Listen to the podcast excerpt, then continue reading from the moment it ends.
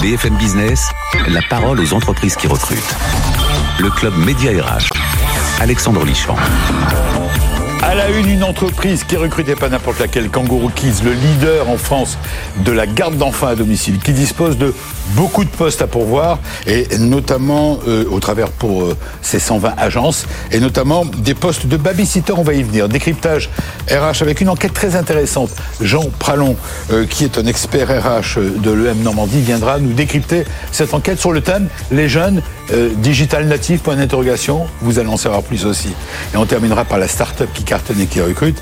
Il s'agit d'Aquity, qui est une spécialiste, une entreprise spécialisée dans la prévention des cyberattaques avec son patron qui viendra nous présenter les postes à pourvoir. Voilà le sommaire.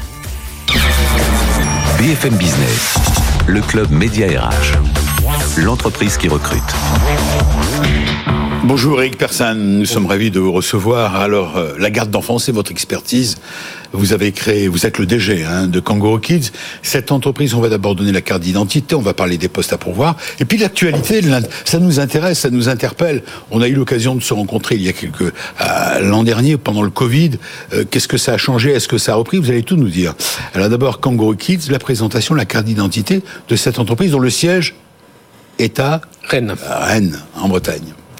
Donc c'est aujourd'hui 120 agences, euh, environ 7000 collaborateurs euh, qui font des gardes d'enfants euh, dans des familles et un, chiffre d'affaires cumulé d'à peu près 38 millions d'euros. 7000 collaborateurs en CDI. C'est important de le préciser parce que quand on pense aux, aux gardes d'enfants, d'abord on pense à nous, on pense à femme, alors qu'on n'a pas le droit d'être sexiste dans tous les sens. Euh, mais on va y revenir là-dessus d'ailleurs. Euh, et, alors qu'en fait, il y a beaucoup de, choses qu'on connaît mal. La garde d'enfants, c'est au départ une expertise quand même. Ben, c'est une expertise parce qu'effectivement, pour organiser les flux, les remplacements, euh, les cas d'urgence, les situations exceptionnelles, avec une telle masse de salariés, c'est un vrai métier, oui. Oui, et ça s'apprend. Je parle de, de, ceux qui gardent les enfants. Alors, il y a ceux et celles. Il y a toute une mécanique, on verra tout à l'heure dans les On va en parler. Vous avez un centre de formation qui... Voilà, une organisation qui permet effectivement de gérer ces flux. Et puis après, pour les intervenantes de garde d'enfants, parce qu'on les appelle intervenantes de garde d'enfants, pour essayer de rendre un plus professionnel et pas utiliser les mots comme babysitter ou nounou, euh, effectivement, c'est un job à part entière. Euh, la particularité, c'est qu'il peut s'exprimer il peut se, travailler uniquement en, temps partiel. Euh, pourquoi? Parce que les gardes d'enfants, les enfants en France, majoritairement, à partir de 3 ans, sont scolarisés. Et entre 8h30 et 16h30, j'ai un tunnel dans lequel je ne sais pas faire de prestation de service. Voilà. Donc en fait, le rush, c'est avant 8h30 déjà? Alors, on a certaines familles euh, qui effectivement ont des gardes, parce qu'il y, a des, il y a des gens qui ont des jobs dans la logistique, qui dans le transport, qui finissent très tôt, ou même dans la santé, par exemple. Hein, qui démarrent tôt le matin ou qui finissent tôt le matin Qui, finissent, qui, démarrent tôt. Euh, c'est-à-dire le, job, le, souvent les heures d'embauche, c'est 5h, 5h30. Ah oui. Et nous, il faut qu'on arrive avant pour que la personne puisse quitter son domicile et aller... Euh, à son travail. Oui, donc vos, vos, collaboratrices peuvent arriver, vos collaborateurs peuvent arriver en pleine nuit, 4h30 du mat la, particularité de notre prestation de service, c'est qu'on s'adapte systématiquement à la demande de la famille. Alors, il y a une plage horaire, en gros, de 8h30 à 16h30, et vos collaborateurs, tristes, interviennent à partir de 16h30 jusqu'à quelle heure? 19h30 majoritairement, mais ça peut être 20h, 21h, ça dépend des contraintes. Et puis ça peut varier. Vous pouvez avoir une réunion, un séminaire qui fait que pendant euh, toute une semaine, on va nous demander de garder les enfants jusqu'à 21h. Hmm. Alors vous avez créé cette entreprise, Kangaroo Kids, je rappelle le siège est à Rennes, en, quelle année? Enfin pas vous, mais vous êtes cofondateur, je sais. En 2010, oui, oui, je suis cofondateur. En 2010. Et ça veut dire qu'avant, il n'y avait pas un vrai besoin? Si. notoire de, de, Si, si, mais avant, j'avais déjà fondé avec d'autres associés un, autre réseau. D'accord. Qui reste concurrent, mais beaucoup plus petit. À partir, quel est à partir de quel moment dans notre société, la cité française, y a-t-il eu véritablement ce développement euh, à partir de 2006. Euh, nous, j'ai commencé sur ce marché-là un petit peu avant, 2004. Mais à partir de 2006, qu'est-ce qui s'est euh, passé? ben, Borloo, euh, ministre à l'époque, a, a, provoqué des États généraux entre guillemets, organisé, structuré, avec un certain nombre de mesures qui, qui tournent autour de du cofinancement, parce que les familles reçoivent une aide, de la structuration qualité, avec une notion d'agrément pour ceux qui sont les plus méritants, et donc pour, pour que les, les, particuliers qui font euh, qui s'adresse à ce type de service euh, et une discrimination possible sur des normes qualité, un respect des normes qualité, etc. Alors aujourd'hui, votre entreprise, on a vu la carte d'identité, vous êtes présent un peu partout en France. 100, plus de 120 agences. 120 agences, oui. Voilà, répartis sur tout Partout. le territoire. Partout, oui. Partout. Et euh, 7000 collaborateurs. Oui. Alors vous avez des besoins, j'imagine que les besoins, à présent c'est pour la rentrée de septembre, principalement. Principalement. Il y a des postes à on, pourvoir. mais on les recrute avant. Voilà, qu'on il a, faut- on a les commandes de- dans le cas de clients qui renouvellent. Oui, bien on, sûr. a, on a déjà les commandes. Donc Oui. euh, on a une visibilité. Donc plus, plus de 500 euh, postes à pourvoir. On en a déjà pourvu un certain nombre. hein. donc euh, on, a, on- on a eu des conversations. On en avait plus euh, au mois de mars. Donc il y en a un certain nombre de pourvus. Euh, Au-dessus de ces 500 postes qui sont euh, des CDI euh, or- or- ordinaires chez nous, Oui. on cherche aussi des, des jeunes femmes ou des jeunes hommes qui veulent euh, suivre une formation diplômante, un CAP petite enfance, qui s'appelle maintenant CAP AEPE, E, mais qui est nécessaire pour ensuite travailler à temps plein dans des crèches. Donc, euh, C'est pour ça que je parlais de diplôme dès le début de, la, de notre entretien. C'est un, métier très codifié. c'est un métier codifié qui nécessite euh, euh, d'avoir une formation de base. Pourquoi? Parce que tous les gens qui gardent, les personnes qui n'est pas gardent... nounou qui veut. Alors, c'est pas un métier étrangement complexe, mais euh, pour les tout petits enfants, hein, entre de 0 et 4 ans, comme ils ont une expression euh, Ouais. débutante, c'est compliqué de pouvoir s'adapter. Donc il faut bien connaître les comportements de l'enfant, ses besoins, pour pouvoir faire une prestation, alors qu'on n'a pas quelqu'un qui exprime ses besoins. 500 postes de babysitter, on peut continuer à les appeler des babysitters? On, on- on va vulgariser en appelant babysitter, bien sûr. Babysitter euh, euh, à temps partiel intervenant à domicile. Vous avez des postes en alternance, une vingtaine d'alternants BTS, NDRC. NDRC, je sais pas ce que ça veut dire. C'est euh, l'ancien BTS Action Commerciale Ouais. qui a été renommé parce qu'effectivement il y a une, une, une introduction des sujets numériques, animation des réseaux sociaux, prospection à partir d'internet, etc. De la même manière qu'on parle des alternants, il y a une centaine de postes de CAP, euh, AEPE. C'est ça.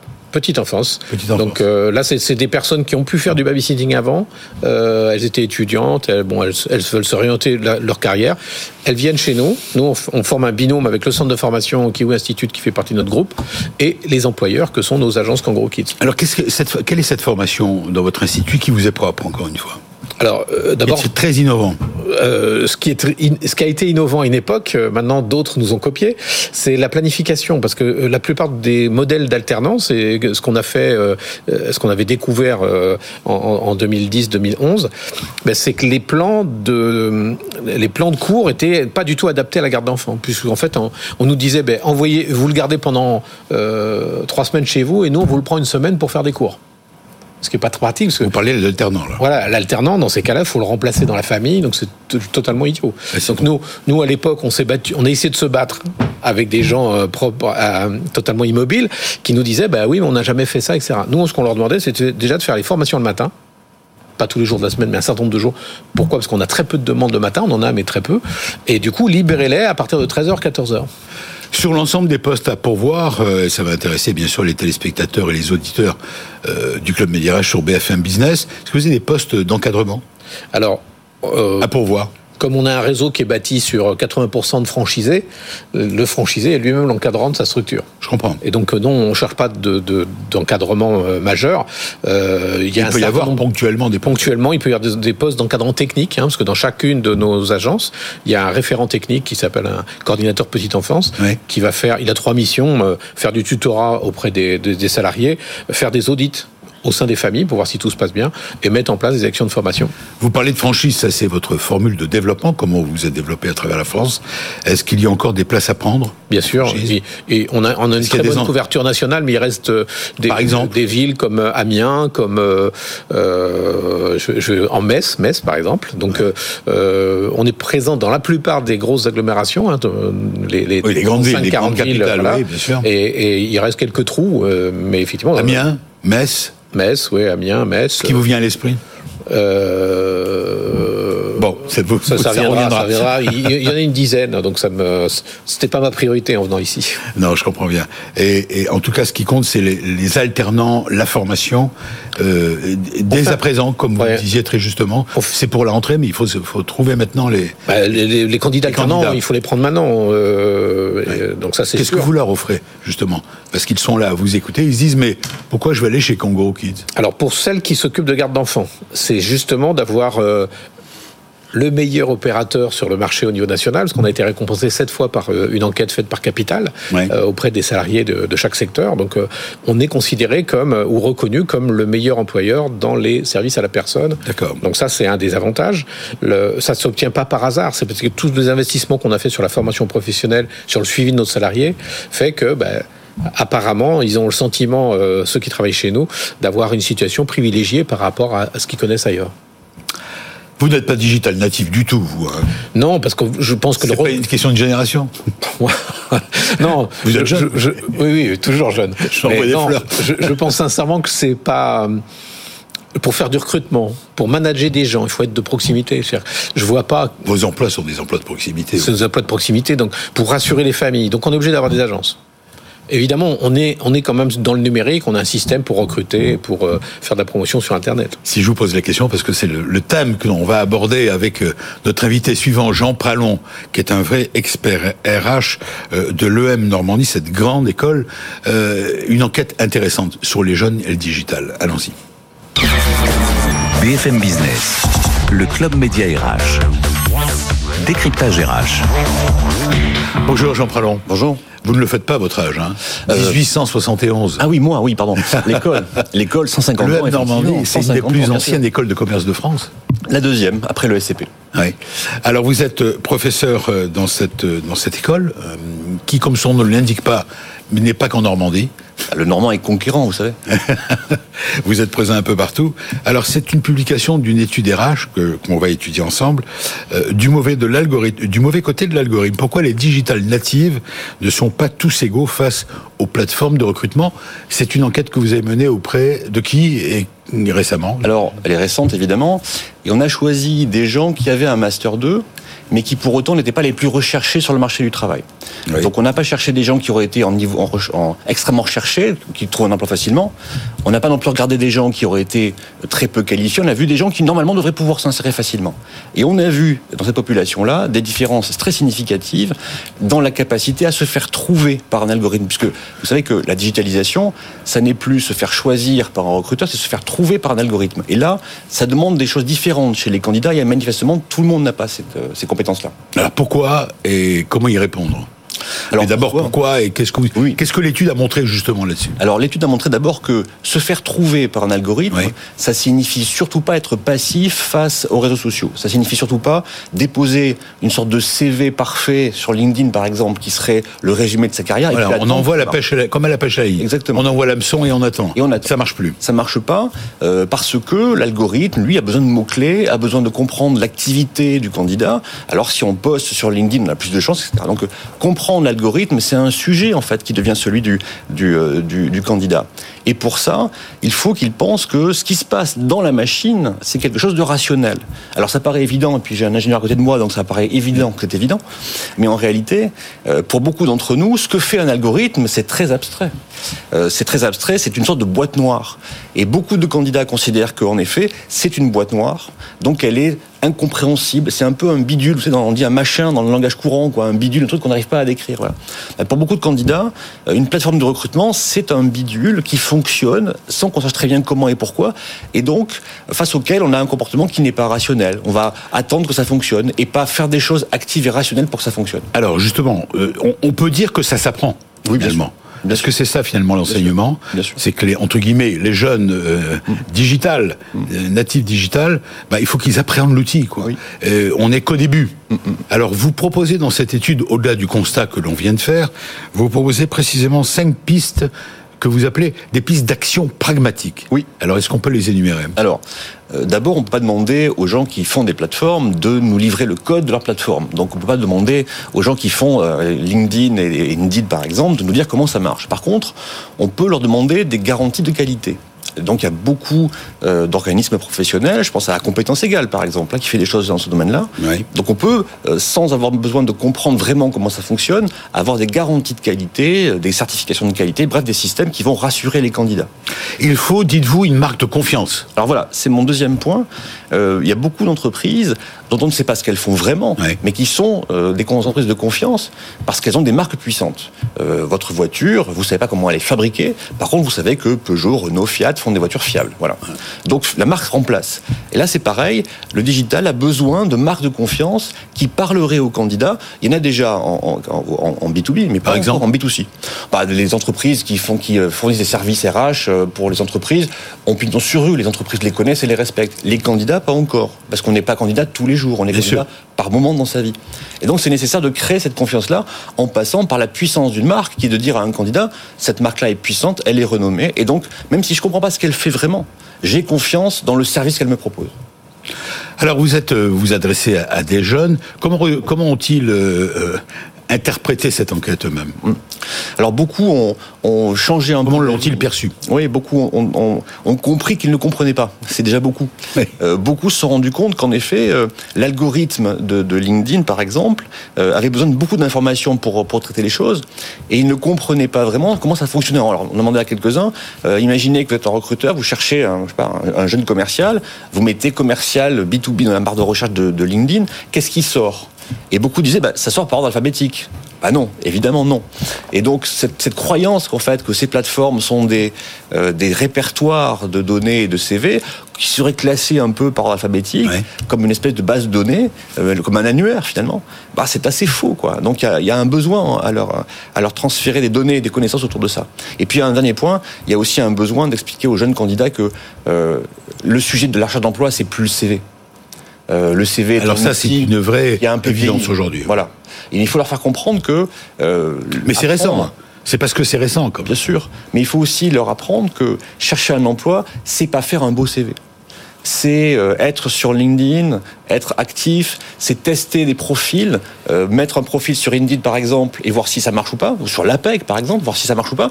Si on n'est pas beaucoup euh, sollicité, ça veut dire qu'il faut le modifier un petit peu et surtout s'éloigner de cette croyance qui est que le CV qu'on met en ligne doit être exact.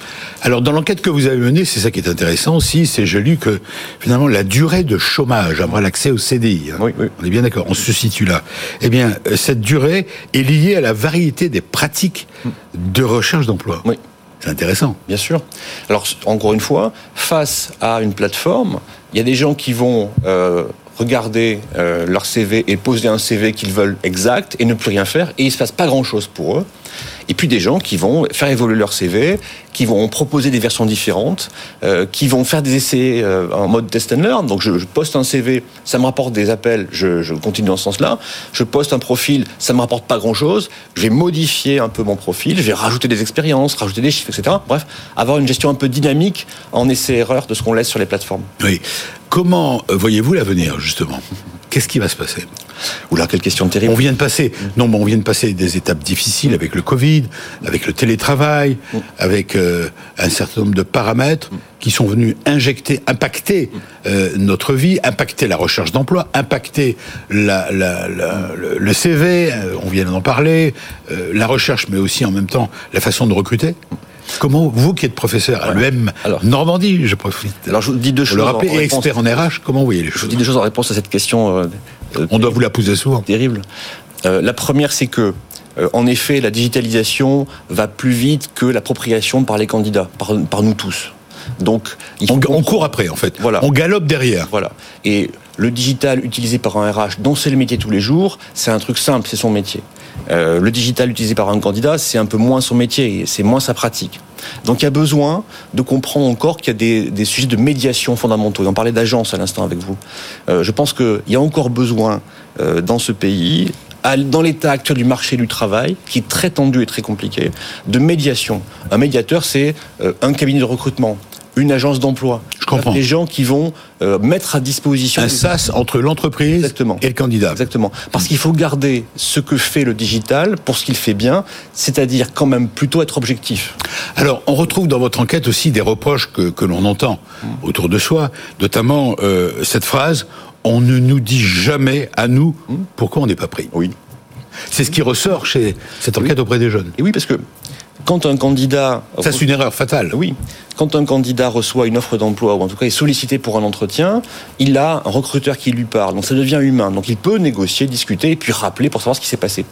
Quand un candidat n'est pas choisi par un ah algorithme, n'est pas trouvé par un algorithme, il n'a quasiment aucun moyen de comprendre ce qui lui est arrivé. Et donc là, il y a encore un sujet de médiation. Euh, tous les jeunes et tous les candidats ne sont pas digital natives au point de considérer que ce que fait la machine, c'est rationnel et donc ils peuvent s'en débrouiller tout seuls. Il y a ce besoin de mettre à disposition des médiations et du conseil face à ces plateformes. Enfin, Jean Pralon, le, le, on, ne l'a pas dit, mais il faut bien trouver des, de grands avantages à l'innovation. C'est que, et c'était dans votre conclusion d'ailleurs, la digitalisation du recrutement euh, promet trois bénéfices pour les candidats. La première, c'est la gratuité d'Internet. Oui. Qui permet d'avoir gratuitement accès à toutes les offres. Bien sûr. Alors, je crois que on l'oublie, on l'oublie, mais les, deux grands bénéfices, quand même, on l'a oublié, mais c'est vrai que euh, des gens plus jeunes que, certains d'entre nous ici n'ont pas connu ça.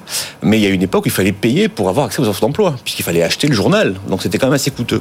Donc le bénéfice premier, c'est quand même la gratuité, hein, la transparence des offres en général, la pertinence des mots clés. Oui, ça faut le retenir. Et le, deuxième point quand même qui est fondamental pour moi, c'est que derrière le digital, on va quand même mettre des outils d'évaluation, des outils d'assessment, euh, qui sont quand même beaucoup plus efficaces pour repérer des compétences et rien que des compétences chez les candidats que des pratiques de recrutement et d'entretien qui sont parfois un peu biaisées.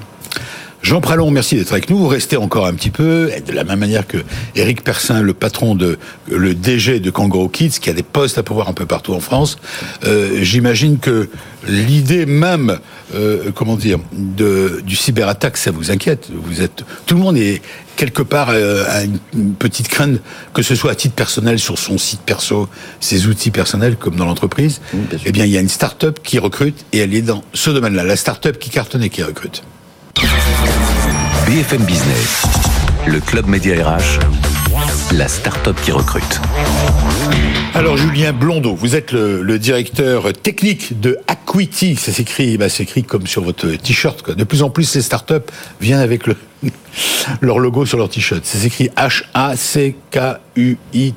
C'est ça. C'est une signification hack. C'est le hacker Acuteur, hacker, euh, acuité, acuité visuelle. Donc l'objectif euh, d'Acuity, donc Acuity, c'est une startup qui a été fondée en 2018 déjà. Ouais. Euh, dans le monde de la dans le domaine de la cybersécurité et qui a pour ambition de révolutionner la gestion des vulnérabilités. C'est-à-dire Comme vous dites, en deux mots, la gestion des vulnérabilités, qu'est-ce que c'est? C'est la le recensement, la priorisation et la correction des failles de sécurité une faille de sécurité, c'est concrètement ce que un pirate ou un hacker va euh, exploiter pour, euh, pour, euh, pour mettre à mal votre système d'information. Qui sont, qui sont vos clients? Donc nos clients sont des, principalement des grands comptes, des, des PME également, et des administrations dans le monde de, l'industrie, du, de la banque, euh, du, du, spatial, n'importe quoi. Alors l'entreprise a été créée en 2018. Aujourd'hui, vous êtes 35 collaborateurs, 3 implantations. Alors c'est très étonnant. Lyon, Paris et Singapour. C'est ça. Donc il y a un saut énorme. La vie est faite d'opportunités, donc euh, il faut bien euh, un premier, une première marche pour euh, pour envahir le monde. non, blague à part. Donc historiquement, c'est une start-up qui a été fondée par des, des, gens qui sont à Lyon. Moi personnellement, je suis à Paris. J'étais également cofondateur. D'où les deux bureaux initiaux Lyon et Paris. Après, on a une, une connaissance historique qui habite à Singapour, et donc c'était l'occasion de se développer à Singapour pour attaquer le, marché euh, asiatique. Mais on s'arrête pas là, on va se rapprocher un petit peu. Donc on a fait un petit, un petit, un petit virage. Euh, on va bientôt ouvrir euh, d'ici la fin d'année une agence en Angleterre et une agence aux Pays-Bas.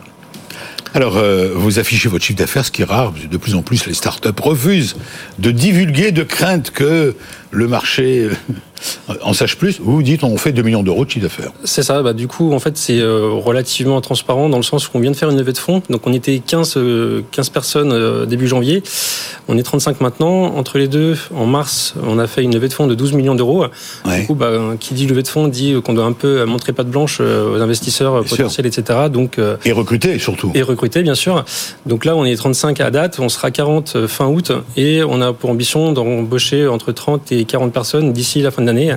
Et, euh, Alors dans l'urgence, entre guillemets, dans l'urgence par rapport à votre actualité, on voit les postes s'afficher si vous nous suivez sur BFM Business TV. Sept ingénieurs seniors en langage Java, des ingénieurs experts en JavaScript, des experts en interface et expérience utilisateur. Quels sont ceux dont vous avez besoin dès à présent? Comment peut-on vous aider Qui nous, qui nous écoutent, qui nous suivent sur BFM Alors en vrai, on a besoin de tous les postes euh, immédiatement. Tous ceux qui sont affichés. tous ceux qui seront, tous ceux qui sont Un consultant et un chercheur en cybersécurité. Cinq prospecteurs commerciaux expérimentés sur les grands comptes, un gestionnaire grand compte, etc. Voilà, donc là l'idée c'est qu'on fait déjà euh, les choses bien sûr euh, euh, très bien pour nos clients existants. Le but c'est de se développer encore plus, plus fort, plus vite. Oui. Et donc plus on aura de monde, plus on arrivera à, à, se développer rapidement. Donc là, si on a deux personnes qui arrivent demain, on les embauche. si on en a dix, on les embauche aussi. Alors les postes, vous nous avez bien précisé qu'il y avait une jambe à Lyon, une jambe à Paris et une troisième, jambe à Singapour. Où ces postes sont-ils à pourvoir? C'est Paris ou Lyon? Alors en France, on a, euh, pour l'instant, on a toute la R&D qui est en France. Donc tous les postes euh, à caractère technique sont en France. Mais où? Euh, à Lyon, Paris? À Lyon et Paris, les deux. D'accord, les deux. les deux, mon général. Les deux, mon général. Je dirais même les trois ou les trois et demi, mon général, parce qu'on embauche aussi maintenant en full remote. Donc on, ne se ferme pas la porte par rapport à des gens qui seraient talentueux et qui seraient, je sais pas, en Bretagne, à ou ailleurs, Bordeaux, voilà, Marseille, etc en télétravail. Au bout Donc c'est un au bout du monde. Voilà, au bout du monde. Voilà. pour l'instant, pour l'instant, la R&D est concentrée plutôt en France pour des questions. On va dire, non, mais au bout du monde, c'est ailleurs que la France. Oui. Pour des questions logistiques, fuseaux horaires, etc. Euh, à Singapour, c'est plutôt des profils, euh, profils euh, sales, donc commerciaux et gestionnaires de de, de, de, de succès, mais voilà, bah écoutez, en tout cas, j'espère qu'on va que cette émission va vous donner l'opportunité peut-être de trouver vos futurs collaborateurs. Je vous remercie à tous, c'est la fin. Bonne chance, que ce soit pour euh, la start-up comme pour euh, Kangaroo Kids. Merci Jean Pralon. Bon week-end. BFM Business, le club Média RH, la parole aux entreprises qui recrutent.